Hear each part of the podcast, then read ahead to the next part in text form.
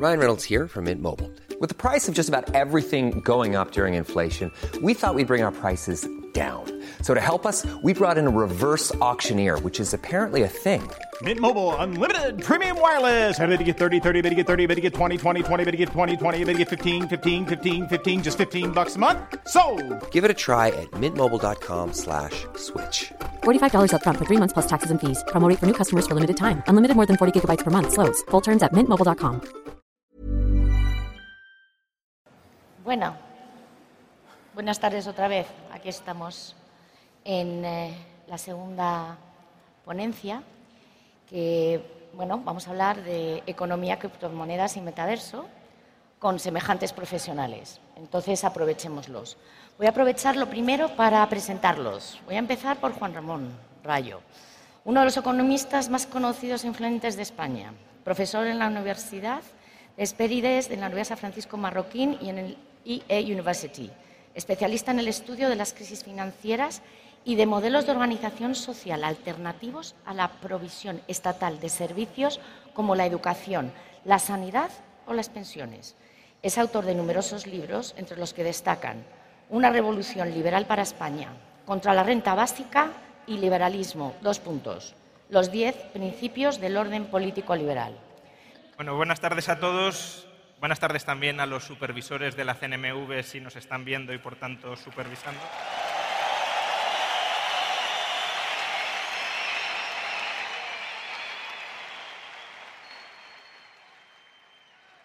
Y bueno, haciendo, haciendo bueno el llamamiento que nos ha hecho la CNMV sobre que advirtamos acerca de, de los riesgos de la inversión en criptoactivos y por tanto que contribuyamos a formar y a educar para que esa inversión se haga sobre un terreno más firme, eh, querría reflexionar sobre, sobre el concepto de criptoactivo y cómo encaja dentro de la economía actual y de la economía moderna.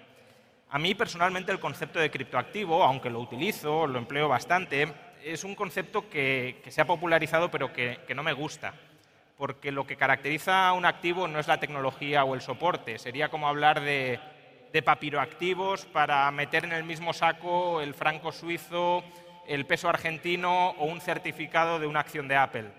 Eh, la tecnología puede ser muy importante, la criptografía puede ser clave, pero no define la naturaleza de un activo. Ese es el primer motivo por el que el término en sí mismo no me gusta. Y el segundo motivo es que eh, hasta cierto punto meter a Bitcoin dentro de la categoría de criptoactivo junto con otros muchos activos que no tienen nada que ver con Bitcoin, termina mezclándolo todo. Y, y querría reflexionar sobre esto, ¿no? sobre por qué creo que Bitcoin es un activo cualitativamente distinto a muchas otras cosas que se denominan criptoactivos, que a lo mejor pueden tener su utilidad, pero que no son Bitcoin. ¿Y por qué creo que existe un abismo que diferencia Bitcoin de otros activos criptográficos? Bueno, primero porque Bitcoin es un activo real. Es uno de los pocos activos reales digitales que existe, quizá el único. El oro también es un activo real, pero no es un activo digital. Bitcoin es un activo real y digital. ¿Qué significa que es un activo real? Que no es el pasivo de nadie más. Es decir, que su valor no depende de que nadie haya prometido nada con respecto a Bitcoin. Bitcoin no es una obligación de nada. Bitcoin es eh, una, una, moneda, o aspira a ser una moneda, cuya utilidad, como, como luego remarcaré, depende de su escasez programada, de su irrevocabilidad en las transacciones y, por tanto, y en definitiva, de su inconfiscabilidad. Es escasez digital, digámoslo así. En cambio, muchos otros criptoactivos son activos financieros, no activos reales. Eh, ¿Por qué son activos financieros? Pues porque de jure lo son, es decir, porque prometen algo específico. Una stablecoin, por ejemplo, promete una estabilidad de valor con respecto a una moneda. Por tanto, es una obligación del emisor de la stablecoin eh, para cumplir un determinado compromiso. Y otros, otros criptoactivos, aunque no sean formalmente activos financieros, su valor sí que depende de que quien los haya emitido ejerza una serie de acciones a la hora de cuidar o de mejorar la calidad de la red en la que se insertan esos criptoactivos y por tanto su valor también depende de las acciones que desempeñen, que desarrollen determinadas personas que controlan, que administran esa red. Por tanto, son activos financieros de facto. Esa es la primera diferencia. Bitcoin es un activo real, no es el pasivo de nadie más. Además, Bitcoin como activo real tuvo un origen, tuvo un nacimiento, digámoslo así, muy limpio. Cualquiera pudo crear unidades de Bitcoin en igualdad de condiciones frente a cualquier otra persona. No hubo nadie que acaparara inicialmente la oferta inicial de Bitcoins. Cualquiera que quisiera minar Bitcoins en 2009 pudo hacerlo en igualdad de condiciones a, sus impulsores iniciales. Bitcoin aspira a ser un activo monetario, un activo de reserva patrimonial a largo plazo.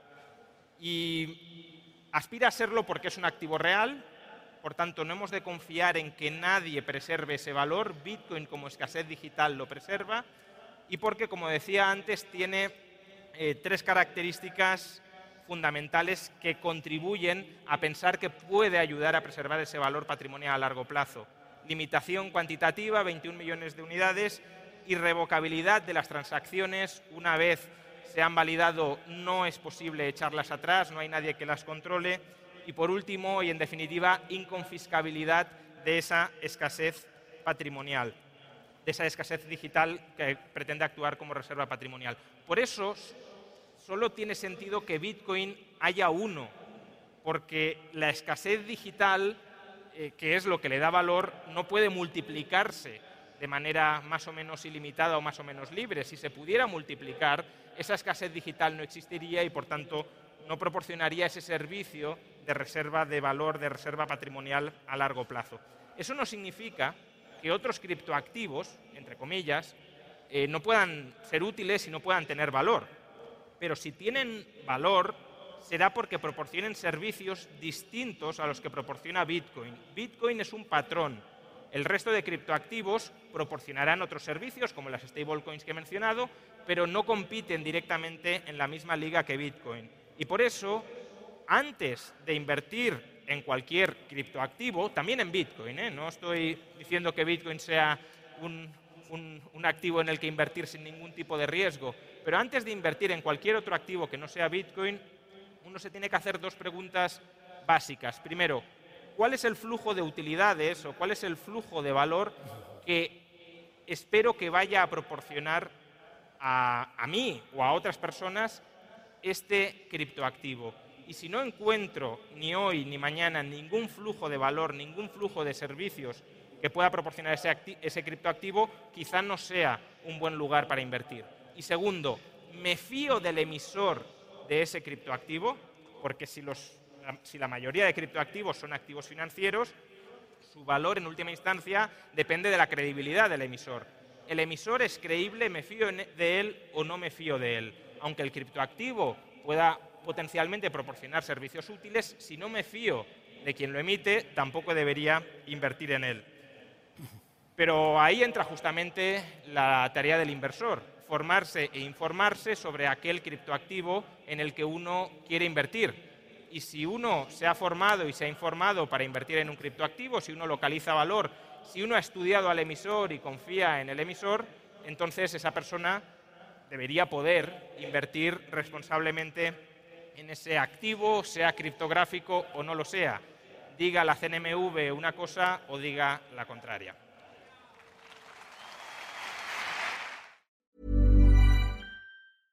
Ever catch yourself eating the same flavorless dinner three days in a row? Dreaming of something better? Well, HelloFresh is your guilt-free dream come true, baby. It's me, Kiki Palmer. Let's wake up those taste buds with hot, juicy pecan-crusted chicken or garlic butter shrimp scampi. Mm. Hello Fresh. Stop dreaming of all the delicious possibilities and dig in at HelloFresh.com. Let's get this dinner party started.